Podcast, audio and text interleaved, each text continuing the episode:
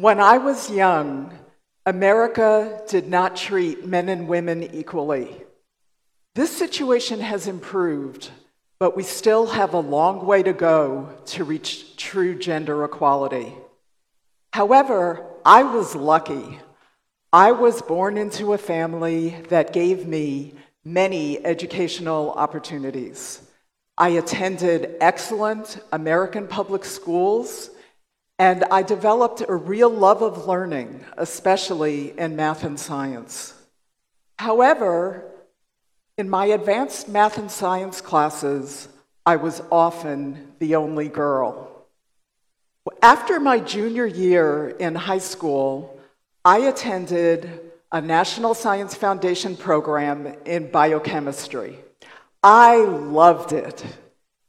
We learned biochemistry, we learned the naming of compounds that is used in organic chemistry, we learned laboratory techniques, and we worked on teams to do original research.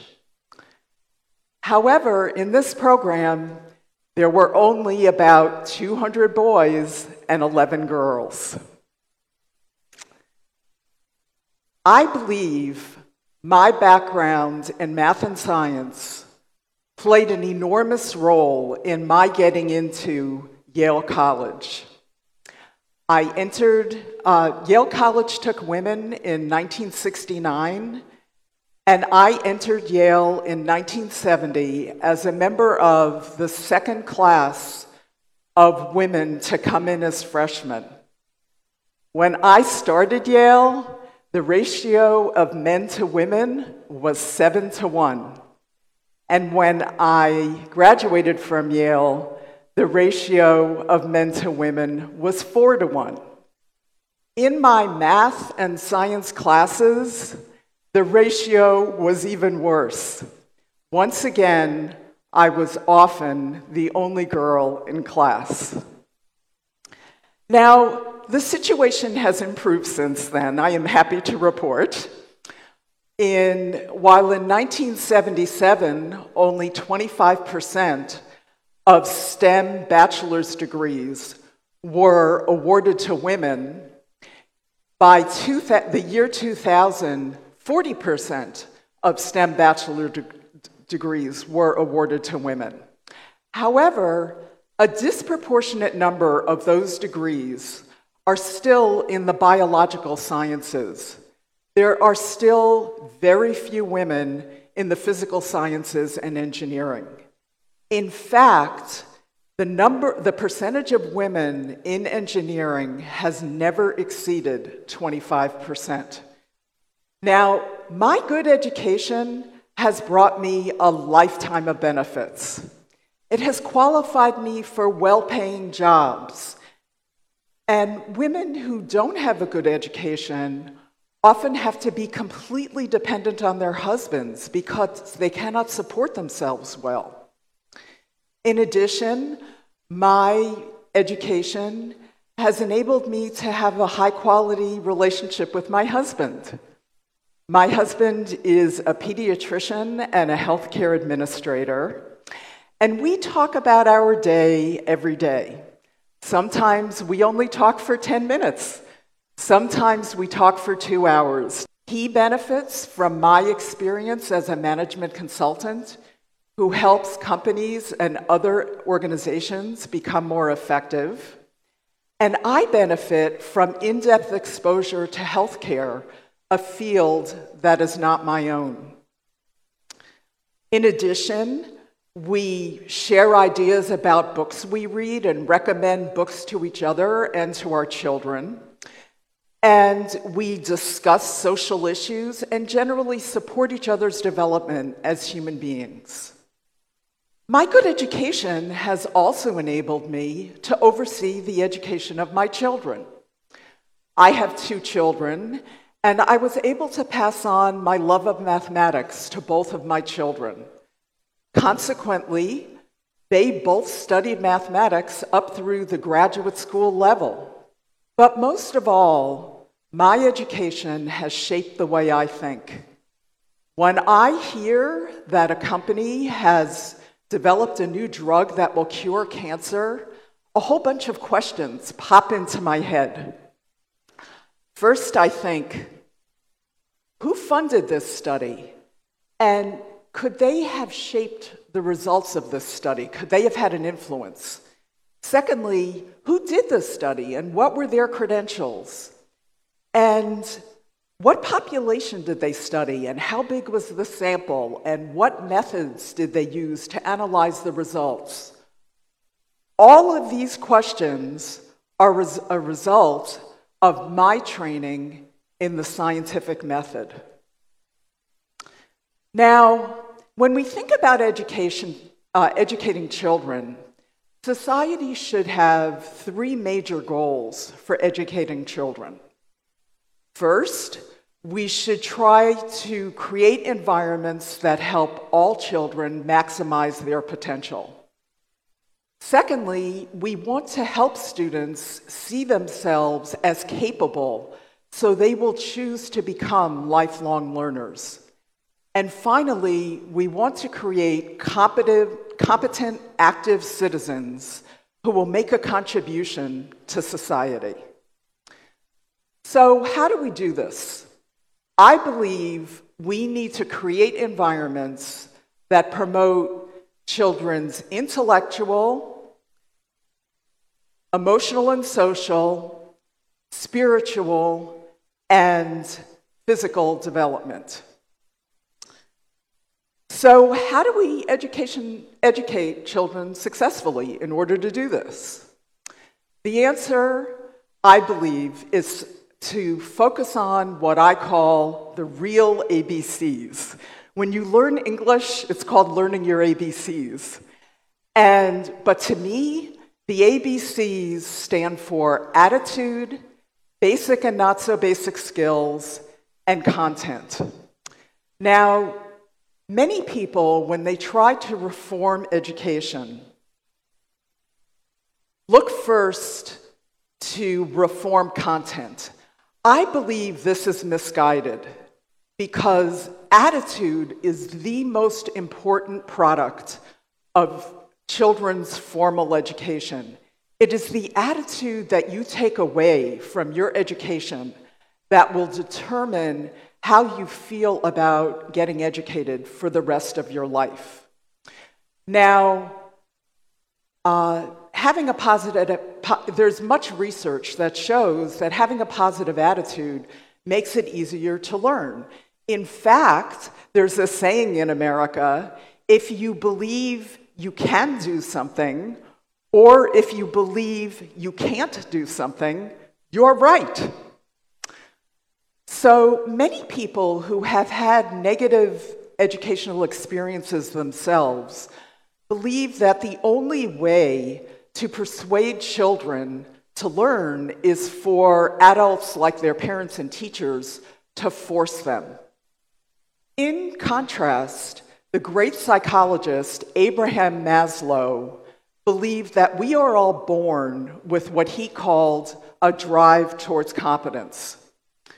Now, babies who are trying to learn how to walk teach us a great deal about learning. While some babies learn to walk with astonishing rapidity, they go from crawling to walking, sometimes it seems like overnight. But most babies try and fail numerous times. They stand up, they fall down. They stand up again, they fall down. And yet, they learn to walk without teachers, without being told to sit and behave, and without adult profess, uh, assessment of their performance. They seem to learn for the sheer joy of learning. Now, anyone who has ever spoken to a three year old can tell you that all children have this joy of learning. But having this joy of learning by itself is not enough. The adults in children's lives also need to have high expectations for their performance. And the power of teacher expectations is demonstrated in this wonderful research study that is written about in a book called Pygmalion in the Classroom. So, in this study, the researchers went to a group of teachers at a school and said to them, There's a special group of students in each of your classes who are due to have a great leap of academic achievement in the coming school year. Of course, the teachers got all excited. There's nothing more teachers want to hear than students will uh, show a great improvement. So the teachers paid a lot of attention to those students. They made sure to answer all their questions. And lo and behold, when the researchers tested all the students in the school at the end of the school year, the students the, uh, the researchers had identified had indeed had a tremendous leap in their academic achievement compared to the other students. But here's what makes this study so fascinating the researchers had never tested the students before they made their prediction. The students were chosen randomly. The change in, be- in academic achievement was not a result of anything special about those particular students. It was totally due to the change in the teacher's behavior. Now, while attitude is the most important thing about educating children, it is skills that provide the foundation upon which education rests. And given the great leap in human knowledge that has taken place in the 21st century, perhaps the most important skill that students now need to acquire is learning how to learn. Lastly, we get to content. Now, clearly, content is extremely important. Um, and uh, basically, I want to talk about two kinds of content right now. There is the content that people acquire in order to become experts in a field. For example, people who get uh, vocal training so they can become singers. And then there is the content that we all need to learn. It is shared content so we can participate in modern society. So, next, I'd like to address how society would change if we actually treated boys and girls equally. Uh, I'd like to talk about how the best American schools work to educate boys and girls equally. Now, in the best, uh, in American schools, the very best teachers, first of all, have the attitude that both boys and girls are capable of learning. And given what we just heard about teacher expectation, it makes sense. This allows them to have high expectations of both boys and girls. Uh, secondly, teachers, when they are giving examples in class, use both men's and women's names, and they give positive examples of both men and women. And when they're giving examples, they include examples that run counter to gender stereotypes. So they talk about people like male nurses and female engineers.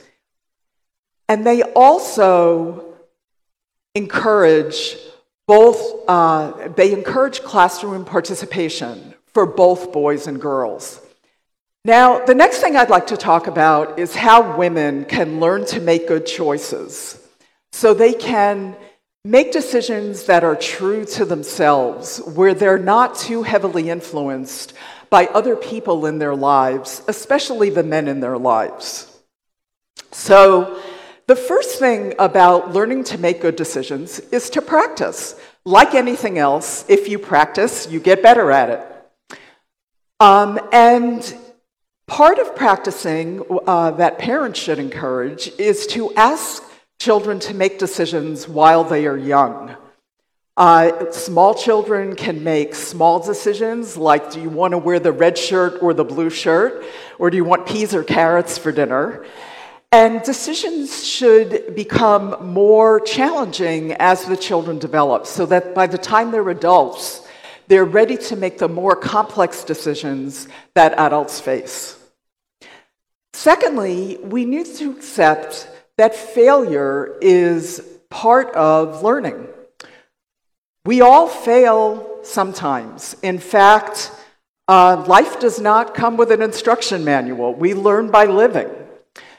Someone once said to Thomas Edison, You have tried a thousand ways to invent the light bulb, and yet you still haven't figured it out. Don't you feel like a failure? And Thomas Edison said, Not at all. I know so much more than I did when I first started working on this. I have every confidence that I will figure this out. And lo and behold, he did figure it out and he invented the light bulb and changed the course of human history. I noticed when I have trouble making decisions, I'm often trying to choose from very general options. So try to get more information and narrow your options. Secondly, separate what you can control from what you can't control and try not to waste too much time on the things you can't control. Just make the best decision you can. And now I'd like to show, uh, discuss an example that shows the impact that women can have.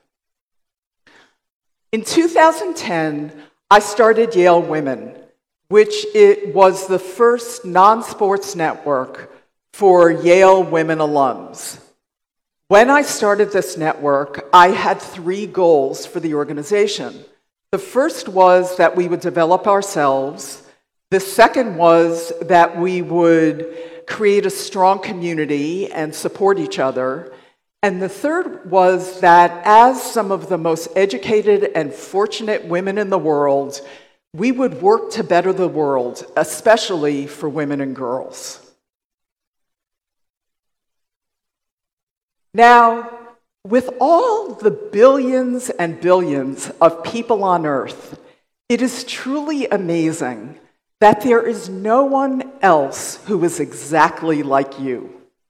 We all have something to contribute to the world. I believe we all have a spark of greatness within us. And your attitude plays an enormous influence on your life and the life of your children. So, given that spark of greatness, teach your children to fan their flame. And I'd like to end with a quote from Nelson Mandela that has always inspired me. It's not where you start, but how high you aim that matters.